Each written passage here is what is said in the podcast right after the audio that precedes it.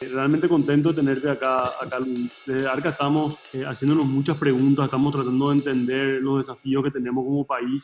¿De qué estamos hablando realmente cuando hablamos de educación? Después de muchos años de navegar en la educación, yo estoy convencido de que culturalmente, si hacemos transformaciones, vamos a llegar más rápido que si seguimos haciendo reformas educativas.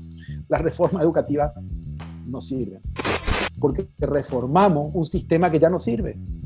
Es como querer reformar y reformar y readaptar y readaptar un motor que hoy hay otros motores. ¿Cómo hacemos esto masivamente? ¿Cómo llegamos? Y además, ok, uno puede decir en teoría, no, pero estos son procesos, lleva tiempo. Bueno, pero ¿qué hemos aprendido de lo que ha funcionado también? No se trata, por supuesto, de copiar y pegar, que nos pueda de alguna manera acelerar un poco el proceso.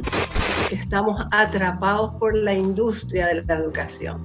¿Cómo libramos de eso? ¿Cómo rompemos eso? bueno, ¿cuál es el cambio cultural que se necesita para que puedan aparecer estas nuevas posibilidades? Porque al final estamos sobre sistemas que se construyen sobre ciertos trasfondos culturales.